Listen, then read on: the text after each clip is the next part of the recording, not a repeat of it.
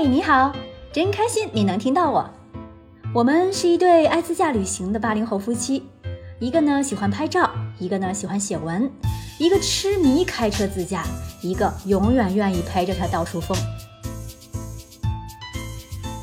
如果用一个词来形容洛杉矶的生活，那应该就是随性。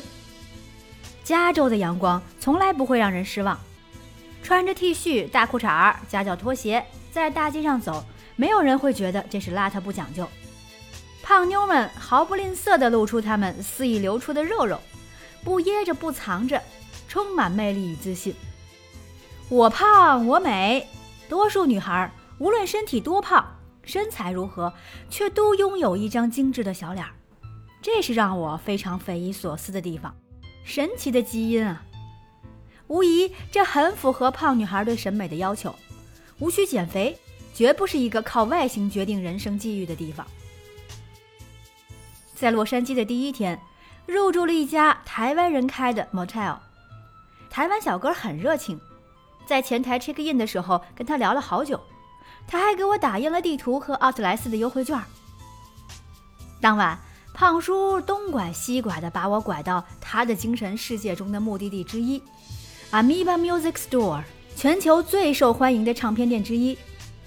远远看到他，胖叔就已经开始小激动了。他可是有唱片收藏的癖好，整整一面墙的唱片，卖了或许我们都能发财。一进门，就如同走进一座圣殿，数以十万计、百万计的唱片、黑胶和周边产品塞满了上下两层楼。尽管数量众多、面积很大，但唱片的分类非常清晰。很容易就找到你想要的内容。面对这个，我们还能说什么呢？主页的动态里放了一些在唱片店拍的视频，如果感兴趣的话，大家可以去看一看。唱片这种最有价值的音乐载体，在国内几乎消失了。对于胖叔这样超级唱片发烧友来说，其实是有些痛苦的。而反观美国，版权意识和相关法律的完善，让互联网随意下载几乎是不可能的。而民众也拥有唱片文化，几千平米的店面中人头攒动，客人络绎不绝。还有一个现象，就是这个商场啊，这也算个商场吧，因为是卖唱片的商场。这里也许是美国境内中国游客最少的商店了。我知道，无论在这里游荡多久，走的时候都会有遗憾。索性，胖叔就赶紧买了张最想要的唱片，迅速走人了。直到第二次，二零一九年再去的时候，轻车熟路了，痛痛快快的，不知道逛了多久。喜欢唱片店的朋友强烈推荐这里。北京根本找不到实体唱片店了，但是这里被铺天盖地的唱片、海报、背景音乐包围的感觉，对于任何一个爱音乐的人来说，就像是到了天堂一样。这家店在洛杉矶、伯克利和旧金山都有，Google Map 直接导航就能到了。第二天，我们准备暴走洛杉矶，购买了 Metro 的一日地铁票 Day Trip，每张充值七美刀，可以无限次的乘坐 Metro 的路上公交车和地铁。注意，一定要是 Metro 的，其他品牌的公交车是无效的。还要特别注意的是，Metro 地铁的红线和紫线有一部分是重叠的，虽然重叠，但它并不像北京的地铁是两条单独的线，而就是一条重叠的线。红线是前往市区各景点及好莱坞星光大道沿线的必经线路，紫线是地铁红线的分支，用来舒缓人流。我们不知道啊，好像就遇到了鬼打墙一般，从 Chinatown 到 Hollywood Western 却怎么也从紫线转不到红线上去。经过多次的反复乘坐和研究，还问了其他乘客，终于搞懂了，原来要在车来之前。认真仔细地观察车窗上的 LED 的提示，看清楚这趟车是红线还是紫线在上，就不会遇到像我们一样傻傻的上上下下好多次却怎么也走不出去的窘境了。洛杉矶的地铁真比不上咱们大北京，甚至有点阴森恐怖。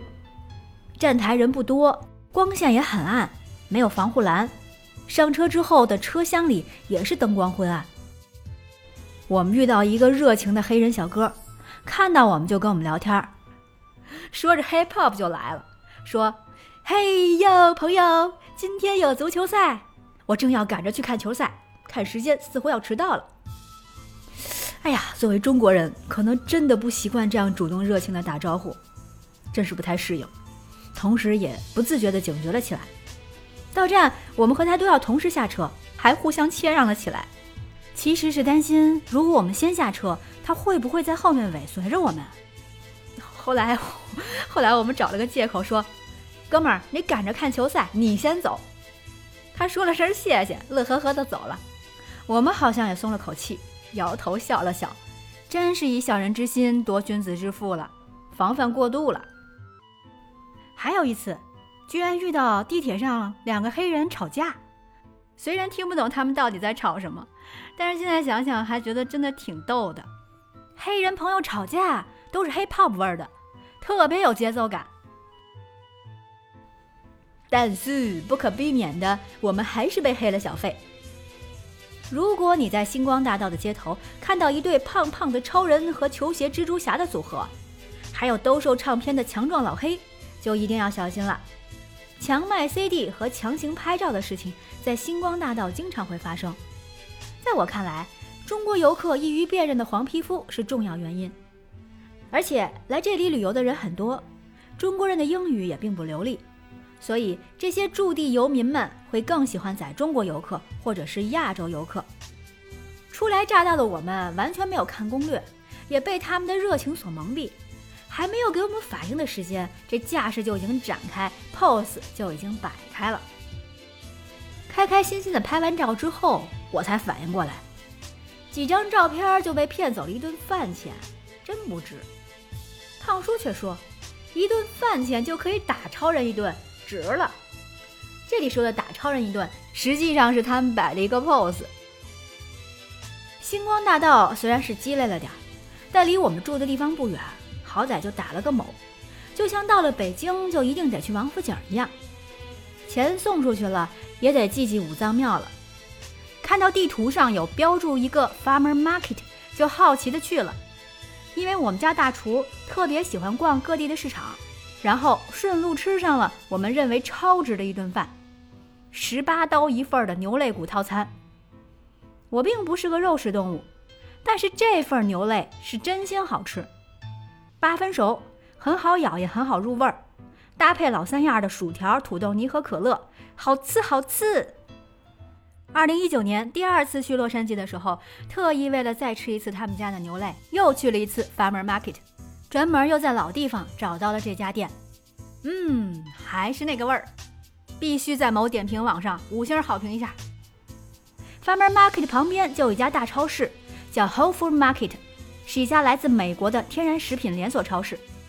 胖叔在这里居然发现了一家英国乐队主唱开的啤酒厂的品牌的啤酒，必须要买回来收藏一下。这一上午全程步行靠十一路啊，走的双腿可是有点累了，决定回到 motel 休息一下。休息的时候，我们研究下午去哪儿啊？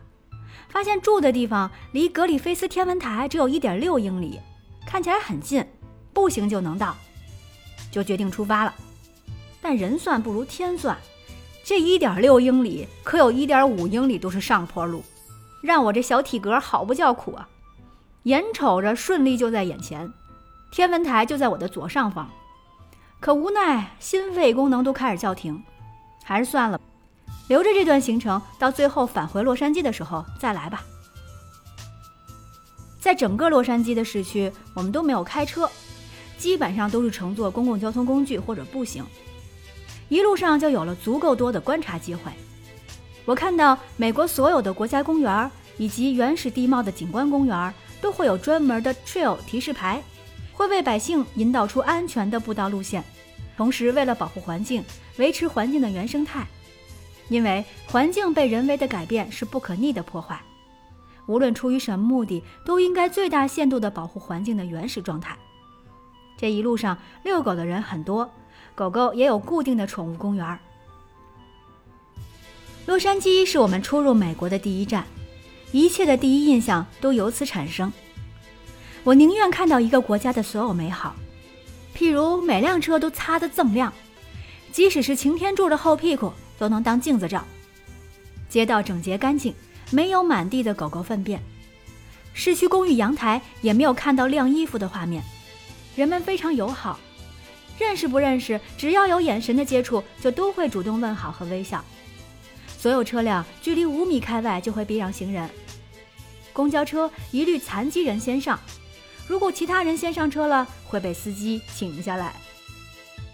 而所有观察到的这些，想想国内，人们习惯了冷漠，习惯了争先恐后，也丢掉了那么一点点人情味儿。然而，这个天使之城里的小小魔鬼，大概就是每个旅行地都会遇到的一幕：牺牲。有偿与 cosplay 合影，但如果有胖叔那般平常心态，或许也是一种乐趣。另外，对于患脸盲症的我来说，老外怎么都长一个样。下集预告：圣迭戈看到的怪现象。